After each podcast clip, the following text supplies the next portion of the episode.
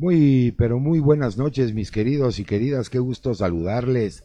Bienvenidos, bienvenidas a esta emisión número 12 de esta segunda temporada de su programa Angio TV. Yo soy el doctor Carlos Esquivel Acroa. Feliz de la vida de recibirles, de saludarles y hoy con un programa por demás interesante sobre la angiología, la cirugía vascular, eh, endovascular, la patología pero ahora desde el ángulo de la investigación científica que hay que hacer para la difusión del conocimiento. Así es que yo los invito a que se queden con nosotros esto y más, porque esto ya empezó y se llama Angio TV. Comenzamos. Alfa Sigma, Superempresa 2023, presenta.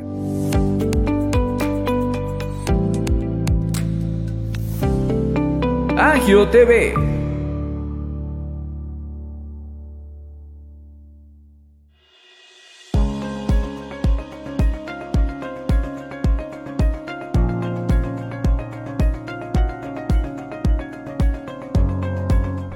Bueno, pues ya estamos aquí en el estudio de Angio TV, muy contentos. Nuevamente en nombre de este gran equipo de profesionales de la comunicación digital, les damos a todos y a todas la más cordial de las bienvenidas. Si usted sigue en el trabajo, pues nos puede sintonizar en cualquier dispositivo digital. Si usted ya va camino a casita, pues con mucha precaución. Y si usted ya está en casita, pues dispóngase pues a relajarse, a aprender, a pasar un rato agradable con mis invitados, con un servidor en este programa que está hecho por ustedes, para ustedes, pero sobre todo con ustedes. Nuestras líneas de contacto ya están abiertas para que los podamos saludar, porque si no recuerden, me siento huérfano de su cariño y por lo tanto mi sistema vascular empezará a hacer estragos. En los controles, nuestra ingeniera Jime, que está el día de hoy con nosotros, también uno de los dedos más rápidos de la botonología por internet, en la ingeniería de video y audio, nuestro querido Edu, y todos bajo la jefatura de nuestra jefa de piso, nuestra querida Pulguita alias Mari.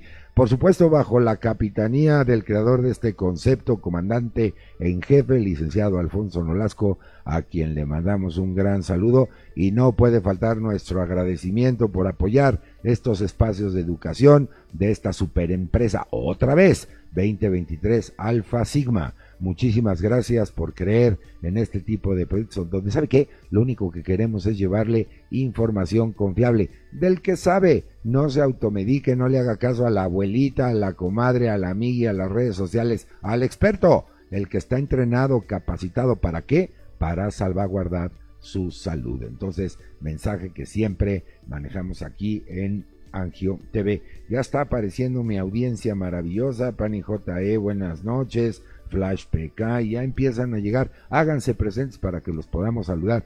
Y hoy un programa muy interesante, funciones sustantivas siempre ha sido la docencia, por supuesto, la investigación, pero la difusión de la cultura. De nada sirve generar conocimiento si no lo publicamos, si no lo damos a conocer. Y precisamente una de las funciones sustantivas de este programa es eso, que usted también tenga material confiable, científicamente sustentado. Recuerden que la medicina se basa en evidencia. Fíjese, ya nos llegó Margarita, Tatiana, es que aquí con el charolazo la luz no veo, Tatiana Barrera, espero haberlo dicho eh, bien. Eh, buenas noches desde Panamá, ya tierra tan querida, muchísimos saludos, un abrazo cariñoso. Y bueno, pues mire, el día de hoy vamos a, a platicar precisamente de todo esto que es la importancia de la investigación científica y la publicación científica también en la angiología y cirugía vascular, porque de repente vemos ahí, si bien es cierto, información de tipo de divulgación en páginas de todo tipo, pero la que está científicamente probada, que cuenta con un comité científico que le da el escrutinio para ver qué se publica o qué no, y todo un proceso editorial, pues obviamente es muy importante saberlo. Así es que esta noche mis invitados empiezo primero, fíjese, él es angiólogo y cirujano vascular, profesor titular del curso de especialidad en el Hospital Regional, licenciado Alfonso López Mateos de Liste, investigador nacional, es decir, pertenece al Sistema Nacional de Investigadores, nivel 1, y es editor asociado de la Revista Mexicana de Angiología y editor ya de cuatro libros de divulgación científica. Saludo con mucho gusto y le agradezco que nos haya aceptado la invitación de estar aquí conmigo en el estudio, el doctor Rodrigo Lozano Corona. Rodrigo, ¿cómo estás? Muy buenas noches.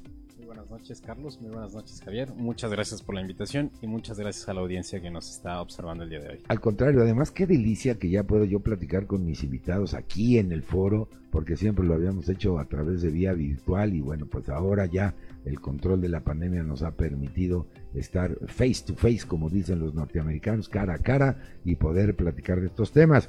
Está también conmigo, déjenme pongo aquí su currículum, porque si les leo toda su trayectoria nos vamos mañana, ¿eh?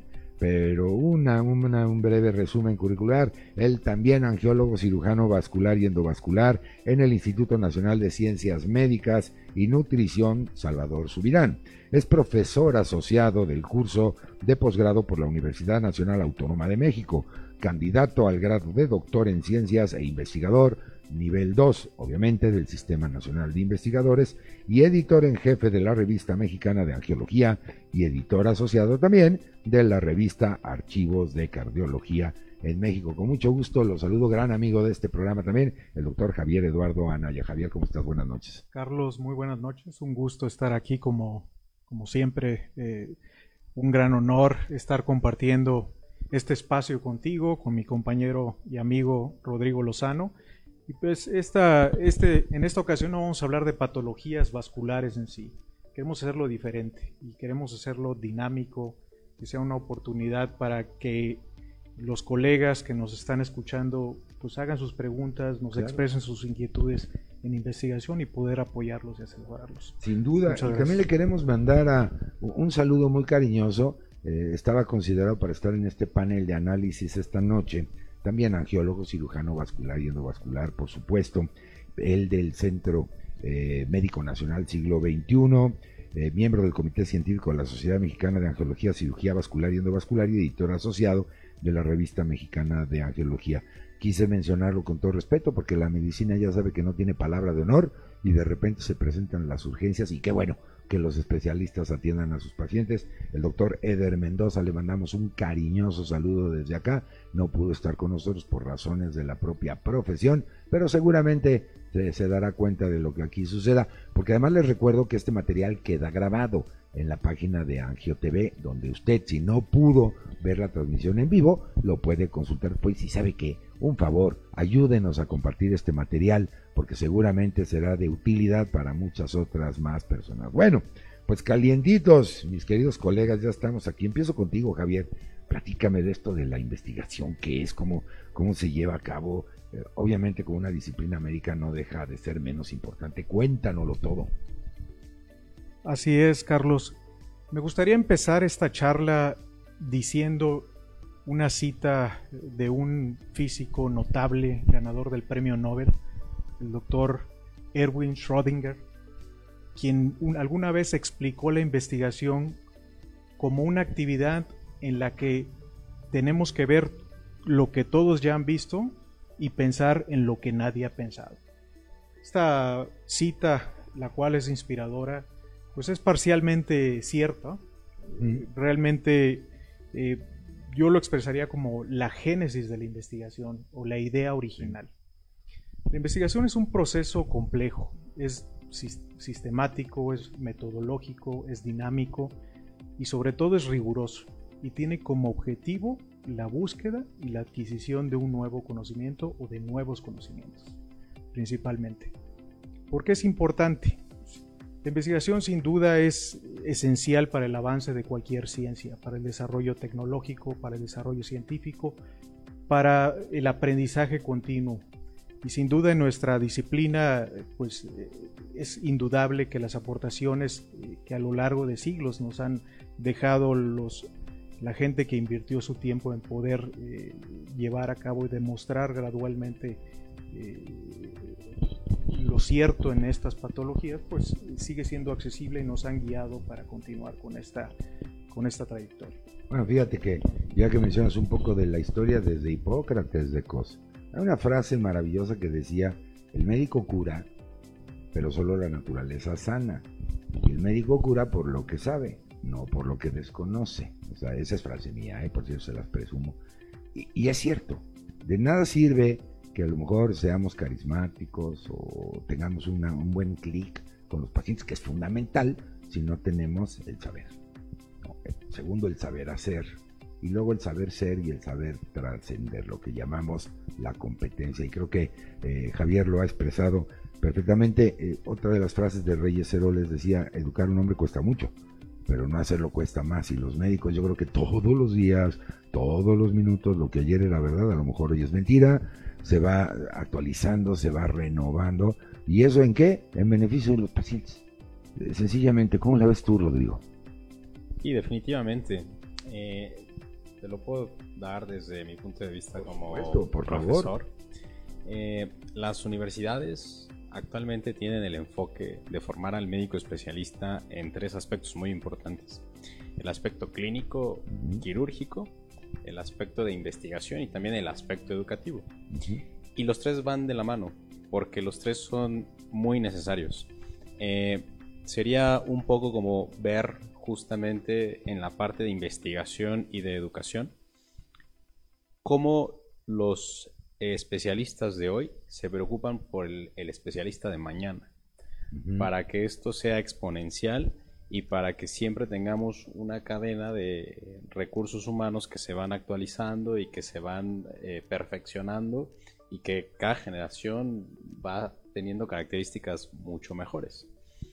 Eh, si solo nos enfocáramos a la parte clínica quirúrgica, se acabaría esa generación de personal humano, se, acabaría esa generación también de conocimientos y simplemente ya no habría la manera de dónde eh, se estancaría, digamos. Es finita, digamos. sí, sí, sí, es una cadena que se tiene que alimentar de por igual. Y a veces es tan eh, consume tanto tiempo la parte clínica o quirúrgica que descuidamos eh, los otros dos aspectos, pero que también son muy importantes y que también son muy... Eh, tiene una retroalimentación positiva también muy importante. Sí, esto, esto que estás mencionando me parece muy relevante.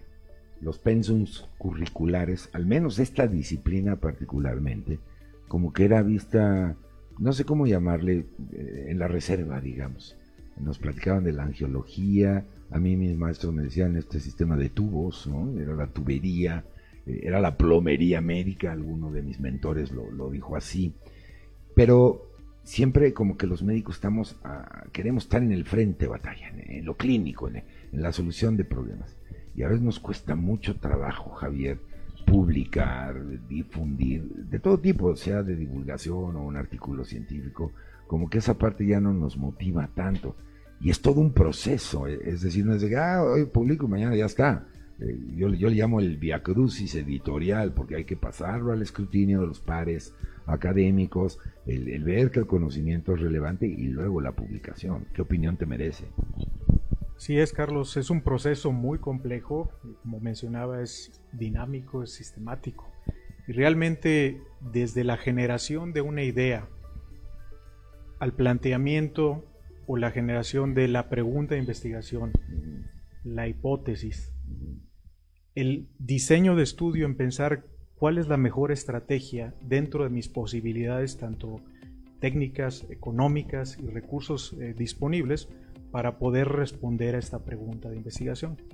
Es todo un proceso, no ocurre de la noche a la mañana, se requiere competencia, se requiere eh, la preparación de recursos humanos sostenibles, como menciona bien el doctor Lozano, en la que eh, el aprendizaje de uno debe ser transmitido para la siguiente generación. Si no expira, es finito, como bien lo expresas, y pues es nuestra tarea, empezar a, enseñar esta parte, cómo debemos nosotros eh, transmitirlo, también es algo que, que nos interesa mucho y es precisamente en estos canales de difusión donde pueden darse esa comunicación directa entre la gente que tenga esa inquietud para poder este, llevarlo a cabo. Perfectamente, déjenme saludar a nuestra audiencia. Eh, Gaby Gaby, hola, buenas noches, saludos ahí, Jimmy, a ver si me vas poniendo los, los mensajitos. Si no les veo a la cámara, una disculpa porque tengo el monitorcito aquí abajo. Nicolás Mendoza, saludos, muchísimas gracias por la invitación. Ahí está también en pantalla. América Cuellar, bienvenida, muy buenas noches. Ya también está ahí el, el mensajito. Y bueno, la audiencia está, está cargadita, lo cual me llena de emoción. Síganse manifestando para poderlos eh, saludar. Y, sobre todo, yo creo que un tema importante, resolver problemas del país.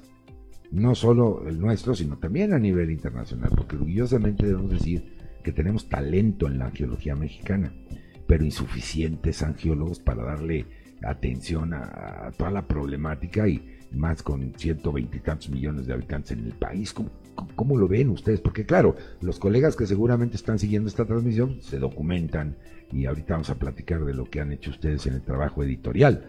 Pero ¿cómo, cómo sentar precedente también? Pues para que las nuevas generaciones que ustedes mencionan, pues se entusiasmen, se motiven a lo mejor decir, quiero ser angiólogo. Rodrigo, por favor. Muchas gracias, Carlos. Sí, efectivamente, creo que esa palabra que mencionas de motivar es muy importante. Gran parte de lo que hacemos como especialistas en todas nuestras profesiones es porque nos deja algo, nos llena, somos felices haciendo lo que hacemos. La medicina, la investigación y la educación prácticamente es lo mismo. Eh, cuando curamos a un paciente, ayudamos a un ser y a su familia, tenemos una gratificación prácticamente inmediata. Sin embargo, con la educación y con la investigación, esas gratificaciones son un poco más a largo plazo, porque uno puede publicar y obviamente va a ver ahí reflejado el fruto de su esfuerzo, pero también hay que pensar posteriormente en que esa investigación le puede ayudar a alguien a resolver un problema. Cuando formas a un residente, a un personal, y te vas dando cuenta su crecimiento y después también te enteras que ese médico tiene herramientas suficientes para ayudar a otras personas, también es exponencial. Claro. Y también tenemos que darnos ese mérito y esa satisfacción.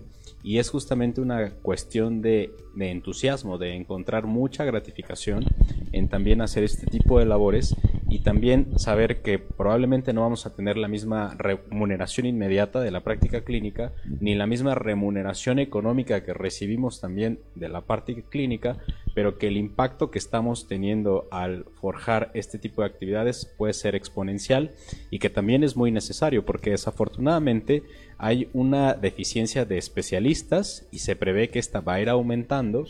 En Estados Unidos ya prevén que puede haber una deficiencia de cirujanos vasculares también, pero desafortunadamente también hay una deficiencia de investigadores y también hay una deficiencia de educadores. Eh, en algunos países, por ejemplo, pudiera ser una cuestión eh, meramente eh, organizacional o de cuestión económica, pero aquellos países más desarrollados son los que también tienen mayor cantidad de investigadores por número de habitantes. Entonces se sabe que personas que están eh, promoviendo la ciencia, que están promoviendo la formación de material científico y recursos humanos, pues van a apoyar a formar una sociedad pues, mucho más informada. Sí, por supuesto. Yo creo que eh, tenemos que pensar que la pasión hecha profesión porque eso, e, eso motiva. Imagínese usted llega y le dice a un estudiante en la universidad, uy, no, no, vayas a hacer eso, porque hay problemas, no, hay apoyo económico, no, no hay recursos, y el estudiante ve a su mentor y le dice eso, no, pues bonita motivación les vamos a dar, ¿no? Yo creo que eh, el poder hacer esto, las obras literarias, ya sean los artículos, ya sean los libros, eh, ya sea divulgación, etcétera, pues es parte de lo que tú dices, enriquece el conocimiento y sobre todo es de alguna manera facilitarle el camino a aquel que está en formación de alguien que ya lo hizo, que ya lo aprendió y que de alguna manera ahora colabora en eso, aunque no fuera presencial, sino a través del texto, Javier. Así es, Carlos, y me gustaría complementar lo que dice Rodrigo. La investigación es un imperativo ético. Realmente constituye un pilar importante dentro de lo que representa la práctica profesional contemporánea, porque es nuestro deber ético el entender si nuestros pacientes están beneficiando de una terapia y cuándo corregir o cambiar el rumbo de esa, de esa decisión clínica en particular. Sin duda, eh, como bien lo remarcas, es eh, motivante el poder encontrar mentores que tienen el interés y que puedan transmitirlo a las generaciones más jóvenes y todo esto plasmarlo yo les expreso siempre a los pasantes, a los residentes, que el poder publicar un artículo o una obra como las que el doctor Rodrigo Lozano va a presentar trasciende nuestra existencia. ¿Qué mayor motivación que eso? Y qué más que aportando precisamente en esta profesión tan noble, la profesión médica, que motive precisamente a, a llevarlo a cabo, representando a nuestro país, representando a nuestra región cultural, Latinoamérica, y por supuesto aumentando o incrementando la competitividad a nivel internacional, que es lo que necesitamos en este en estos tiempos tan pues siempre nos decían ¿no? que en la vida los objetivos esenciales era escribir un libro sembrar un árbol y obviamente la práctica profesional ¿no? en todos sus ámbitos pública privada etcétera institucional y, y bueno pues aquí vemos plasmado esto ahora particularmente en la angelología por un lado está la revista ¿no? Y por otro lado me traen, ahorita los voy a presentar. Y además les tengo una sorpresa, ahí tengo regalitos para ustedes, así es que no se vayan a despegar, quédense hasta el final del programa, ahorita les decimos cómo. Y la diferencia entre una y otra, ¿no? Una, una chamba, valga la expresión, para el comité científico, el poderlo catalogar, si me permiten la expresión, decir este va para divulgación, este es un artículo científico, este da para un libro, eh, qué sé yo. ¿Cuál es esa labor? Platícame un poco el proceso, no sé, Javier o Rodrigo, cualquiera de los dos. Bien, eh, pues vamos, es muy parecido la cuestión de eh, editorial, tanto para ver un artículo científico como para ver un capítulo de un libro. Normalmente, eh, cuando vemos textos que responden a una pregunta científica, que van enfocados a una cuestión en concreto, decimos, este tema puede ir a una publicación. Pero cuando vemos cuestiones eh, mucho más generales, cuando vemos que una situación requiere eh, de un conocimiento todavía más amplio, pues definitivamente tiene que ser en un capítulo de un libro o una publicación, porque ahí tenemos la facilidad de poder explayarnos y de poder abarcar prácticamente todo el espectro, desde la definición hasta unas conclusiones muy válidas.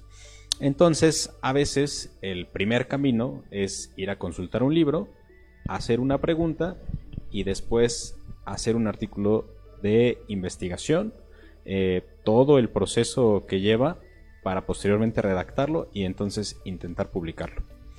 Y en el caso del libro, pues nos dábamos cuenta, tanto Javier como yo, pues en nuestra formación, eh, prácticamente la mayor parte de los artículos que leíamos, revistas norteamericanas en inglés, también los libros que consultábamos, libros en inglés y buscábamos publicaciones nacionales, tanto de revistas como de libros y en realidad no había una gran cantidad de material. Eh, probablemente en otras eh, ciencias o en otras ramas de la medicina puede que ya haya mucho más material, pero concretamente en la cirugía vascular, que no es una especialidad tan longeva comparada con otras, pues carecíamos de estos materiales. Y menos en español. Y menos en español, y menos, digamos, hechos por médicos mexicanos, también. Entonces, es primero surge como de ver esa necesidad y después el hecho de decir, ¿por qué no podemos empezar a hacerlo? ¿Y por qué no podemos empezar a proyectar también nuestra especialidad que nos apasiona? desde estos puntos de vista. Obviamente no lo no somos nosotros los pioneros, nosotros nos ha tocado ser parte de este camino. La revista tiene, la revista mexicana de angiología tiene un antecedente bastante amplio, yo creo que eh, Javier nos puede dar muchos panoramas.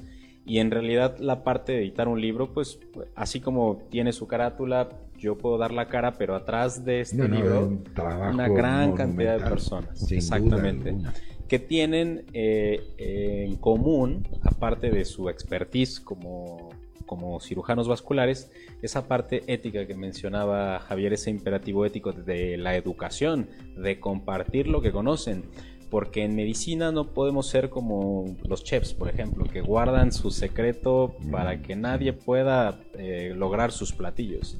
Nosotros no podemos hacer eso, no podemos guardar nuestros secretos, porque eso tiene que ver con la vida o incluso con el pronóstico de un paciente. Tenemos que dar nuestros mejores tips, nuestros mejores secretos y a veces solamente lo podemos dar de manera limitada a quienes están cerca de nosotros.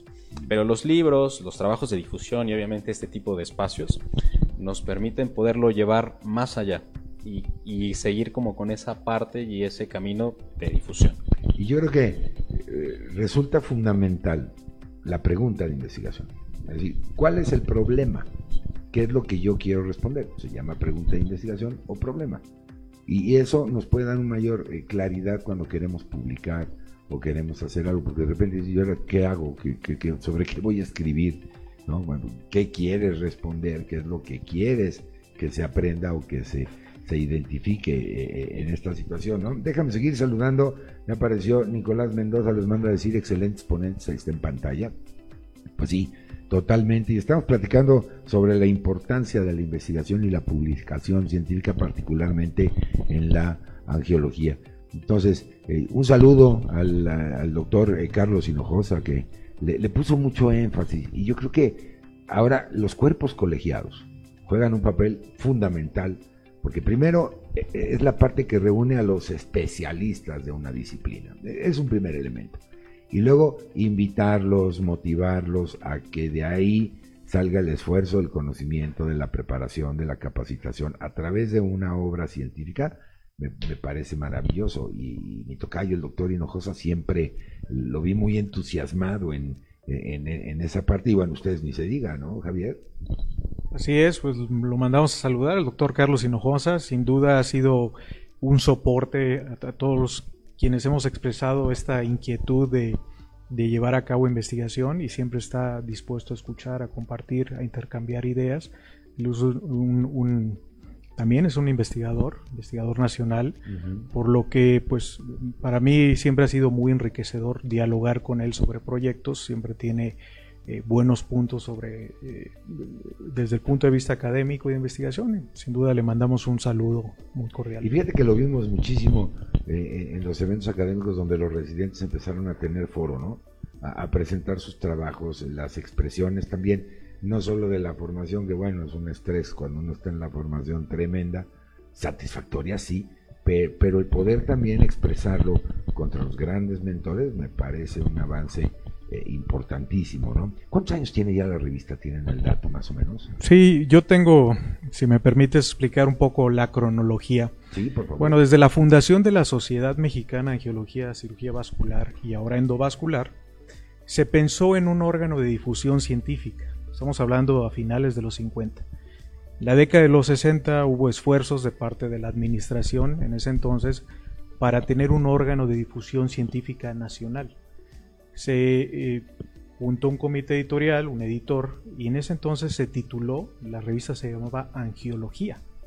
Sin embargo, hubo un conflicto porque en España ya existía una revista con el nombre de hecho, es una revista de prestigio, ya de, reconocimiento de décadas. Por lo que se suspendió temporalmente la edición, se volvió a organizar el equipo editorial y a finales de los 60, principios de los 70, eh, se empezó nuevamente ahora con el nombre de Revista Mexicana de Angiología. El primer número oficial de la revista mexicana de Geología es del año 1973, sin embargo ya hay un compendio previo de angiología, el cual fue absorbido. Ahorita nos encontramos en el volumen 51, lo que significa 51 años. Incluso precede algunas de las revistas científicas en lengua, eh, en inglés y en otras eh, lenguas internacionales y lo interesante es que de forma continua no se ha dejado de producir ya desde 1973. En la revista, me gustaría ahondar un poquito ah, de lo que estábamos platicando, recibimos diferentes tipos de artículos. Hay artículos, a grosso modo, de fuentes primarias y de fuentes secundarias. Los de fuentes primarias generalmente provienen de estudios de investigación o artículos de investigación original. Puede ser una serie de casos o un caso con una revisión eh, de la literatura, del estado del arte de forma profunda. Hay fuentes secundarias que son revisiones eh, sistemáticas o narrativas que pueden complementar o actualizarnos. Un poquito al estilo del capítulo del libro, sin embargo, no puede perderse tanto en los antecedentes. Tiene que revisar eh, la literatura actualizada donde el autor debe de hacer una crítica de qué hace falta, cuál es la brecha del conocimiento que necesitamos cubrir para seguir desarrollando nuevas hipótesis o preguntas de investigación. La función o el objetivo de la investigación siempre es responder a una pregunta y poner a prueba nuestra hipótesis. Ese es el objetivo. comprobarla o rechazarla, nos Así es, así es. Y la función de la investigación va dirigida a cinco aspectos. Los voy a mencionar desde lo más básico hasta lo más complejo. Primero es describir, explicar, comprender, controlar y predecir hechos, fenómenos y comportamientos. Ya mencionaba que la angiología pertenece a las ciencias médicas, son ciencias fácticas que demostramos con hechos. Y creo que eh, aquí la clave es desarrollar buenas preguntas de investigación. Hay mentes inquisitivas en, todo entre los colegas. Muchos de ellos eh, deben de aterrizar perfectamente su idea y preguntar, preguntarse cómo es la mejor manera de responder qué diseño de estudio podría favorecer a esta eh, a encontrar una respuesta no necesariamente no se pueden obtener todas las respuestas de una sola investigación es un proceso que toma tiempo pero podemos ir descartando o comprobando algunos de los hechos que, se presentan en la práctica clínica contemporánea y bueno este pues también eh, precisamente el conocimiento se resume en capítulos de libro o en libros, en, tomos completos. Es otra eh, actividad, el doctor Lozano ya nos explicará, Rodrigo, cómo, cómo ha llevado eh, eh, desde, la, desde que se lanza la convocatoria, se invita a los autores por su experiencia. y ellos tienen que hacer una revista, una, perdón, una revisión de la literatura en revistas de respeto de la especialidad para poder este, eh, presentarlo más actualizado sobre el tema. Actualizado estamos hablando últimos cinco años, últimos diez años. Depende mucho del tema. Del tema. Del tema. Hay, hay, hay, hay, patologías en donde el, enfermedades raras o menos frecuentes en donde el conocimiento no va tan rápido. Por ejemplo, en vasculitis. No, y hay conceptos que, que esos no cambian. ¿no? Una arteria, digo, valga la expresión o la comparación pero será siendo siempre una arteria. ¿me Así es, sí, bueno, los conceptos anatómicos son los que muchas veces no tienen la variabilidad, aunque se encuentra, cambia. así, así es. Y luego los eruditos del idioma eh, sacan nuevas reglas semánticas y a batallarle todos, ¿no? Así es, también en la fisiología es un campo muy amplio, en la ciencia básica, en la medicina translacional, y en la investigación clínica, que es la que orientamos más. La ciencia aplicada ya, digamos. Así es. Oye, pues eh, lo, tienen ustedes aquí en pantalla, a ver, producción, si, si me ayuda. Mire usted qué maravilla. Son cuatro ya ejemplares. Ahorita me van a platicar un poquito más de detalle. Aquí están al, frente. Están calientitos, ¿no? Eh, y yo me acuerdo que ya hace algunos meses que platicábamos, estaban apenas en el primero, Javier. Y, ahorita veo, ya, ya van cuatro, ¿no? ¿Cuántos más se espera tenerlo? ¿Tienen proyectado o, todavía están recuperando de salir de esto? Tenemos todavía la energía y el entusiasmo, ese no, no expira, así que Rodrigo ya está pensando en el siguiente y en la siguiente edición de cada uno de los, de los tomos, un conocimiento actualizado, sin duda este, ¿Cuántos autores participan en, un promedio, digamos, en los cuatro ejemplares que tenemos aquí? Sí, muchas gracias, Carlos. Pues mira, eh, de tu lado hacia el mío tenemos eh, prácticamente en orden cronológico como fueron saliendo los libros. Prácticamente el primero, el de accesos vasculares, se empezó a trabajar en 2016 y de ahí a la fecha no se ha dejado de trabajar. El último libro, que es el de patología arterial, el que tenemos aquí en color rojo, es una edición que se viene realizando entre 2022 y que su difusión se espera para 2023.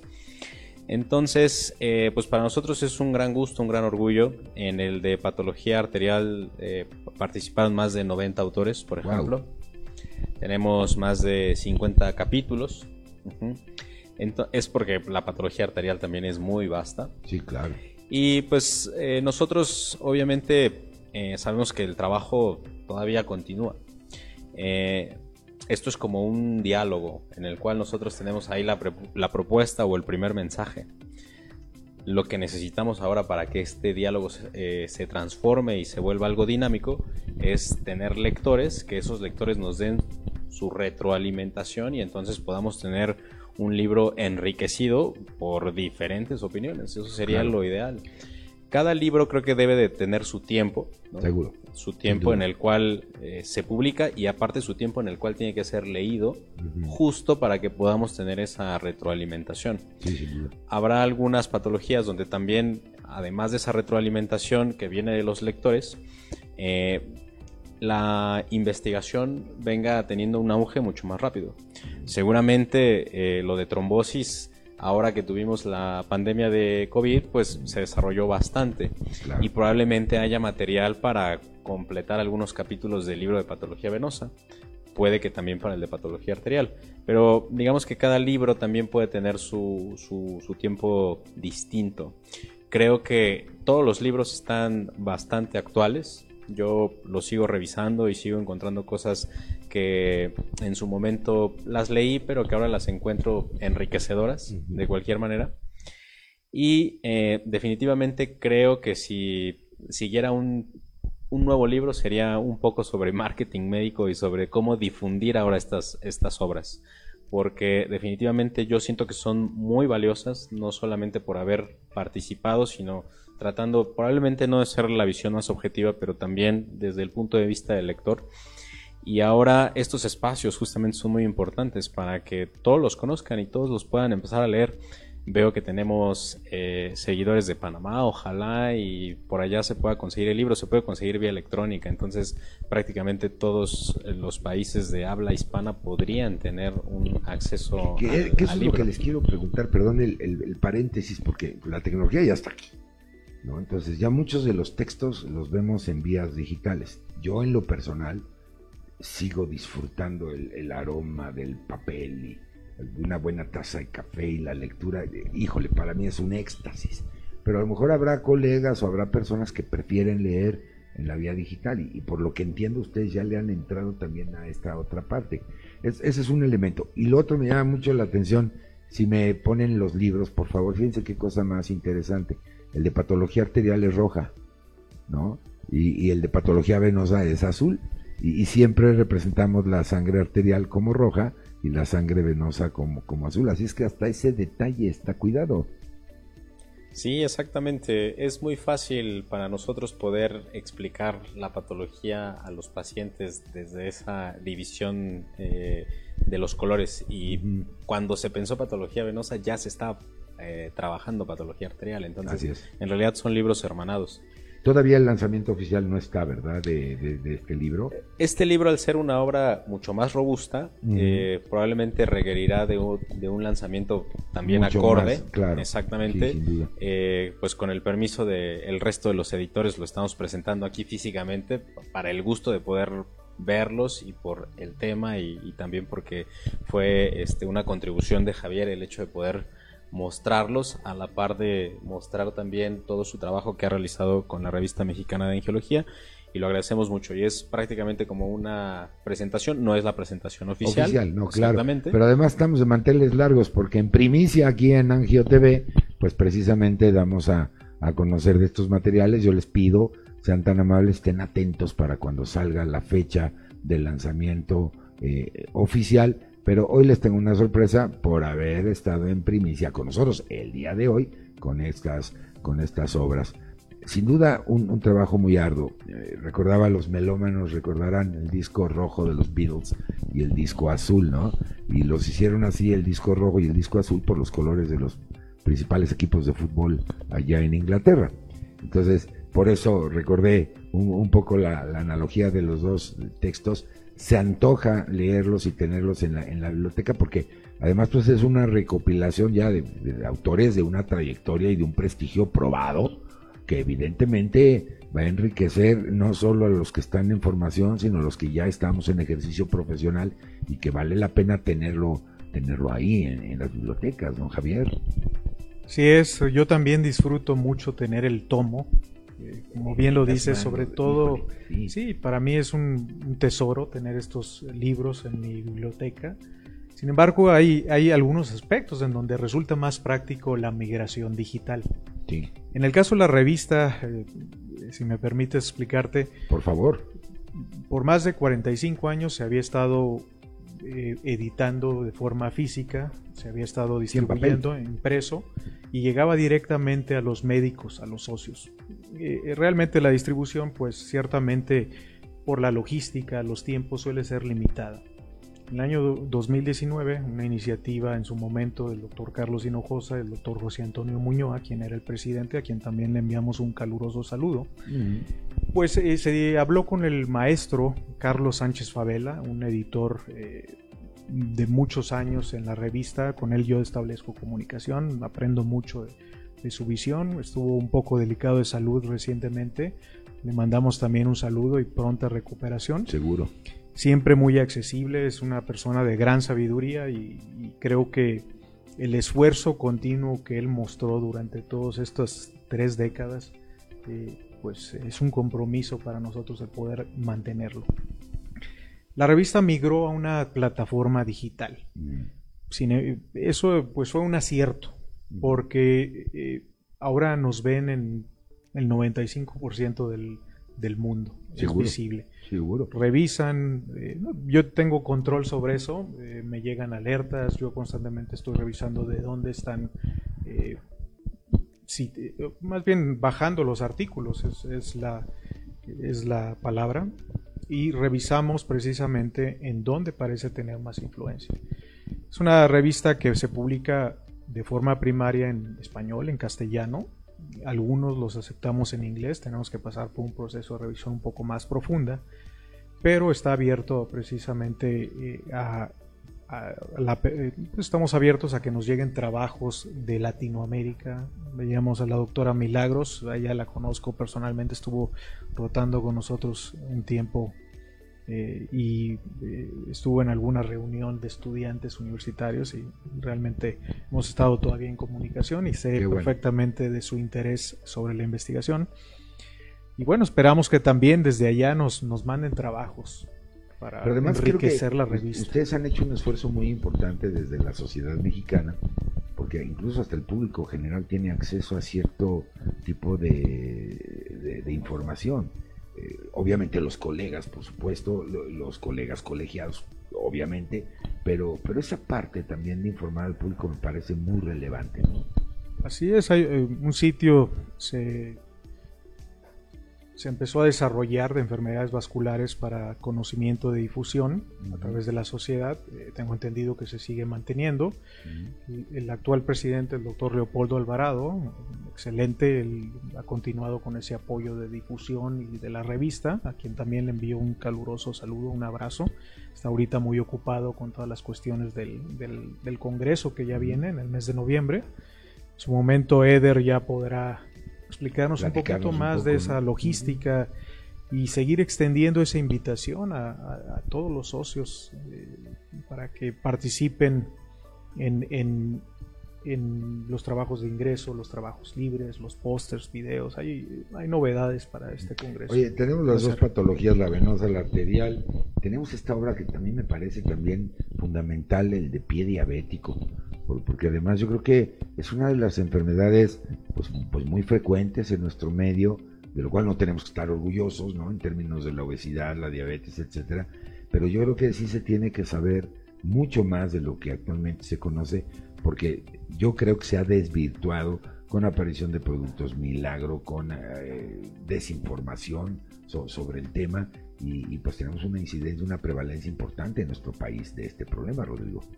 Sí, claro que sí, gracias por mencionarlo. El pie diabético es una patología heterogénea, es una patología que eh, se ha probado justamente en textos científicos que se obtienen mejores resultados cuando se trata de forma multidisciplinaria. Sin duda. Y lo que estamos haciendo nosotros es dar nuestra perspectiva como cirujanos vasculares ya que en las primeras series de pie diabético que se publicaban en los años 80, pues prácticamente solo el 13% de los pacientes tenían alguna patología arterial o circulatoria. Hay que tener en cuenta que la población ha cambiado mucho, con el advenimiento de los tratamientos hipoglucemiantes, las insulinas, la longevidad de los pacientes que viven con diabetes ha aumentado y también las técnicas que utilizamos para diagnosticar enfermedad arterial pues ahora son mucho más vastas. De tal manera que actualmente podríamos decir que prácticamente uno de cada dos pacientes que padece pie diabético tiene además un componente circulatorio que puede determinar su pronóstico. Eh, cuando tenemos únicamente una herida, pues le podríamos dar probablemente un cuidado estándar.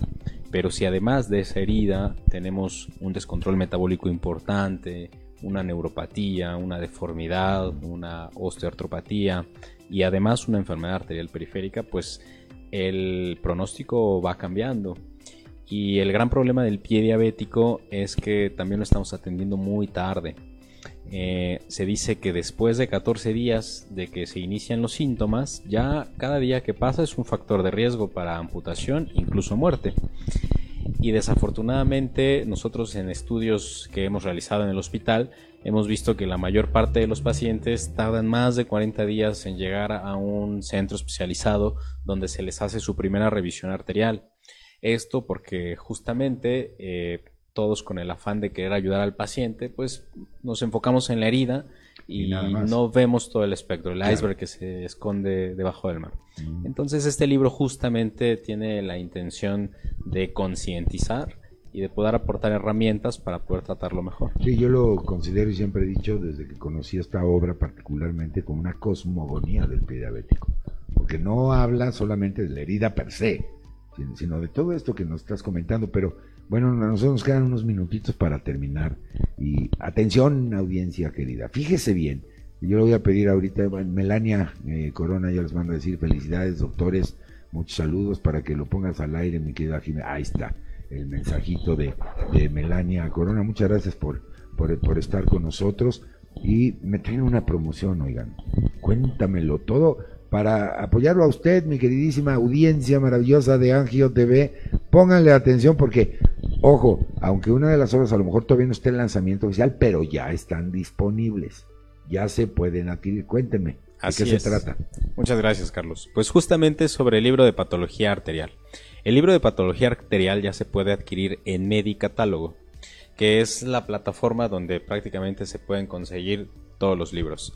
Y tenemos una promoción eh, que ojalá y podamos proyectar en pantalla. Seguro. El cual, eh, al escribirlo al momento de la compra, es un descuento, muchas gracias, más el envío gratis. Eh, por el momento solamente a través de Medicatálogo se podría conseguir el libro en físico. En físico. En electrónico está en Amazon también. Eh, y Pero ahí no tenemos promoción, ¿verdad? Ahí no tenemos promoción, porque es, digamos, eh, otra línea por, por donde se distribuye. El de patología venosa, por ejemplo, ya lo podemos encontrar en Kindle. Lo podemos tener en nuestro celular, también está en versión electrónica. Y también ya lo podemos encontrar en el compendio de libros de Google. Entonces digamos que por tener un poco más de tiempo ya tiene un, mayor alcance. Esperemos que el de patología arterial cuando se presente también podamos tener ese mismo alcance. Pues ahí está, mire, se mete usted a Medicatálogo, ¿verdad? Es, la plataforma y ahí hay un código promocional que es Partau T23, porque usted lo vio, lo escuchó aquí en Angio TV y con este código es un descuento bastante jugoso el que usted va a tener colegas, así es que aprovechen y lo pueden tener en, en primicia.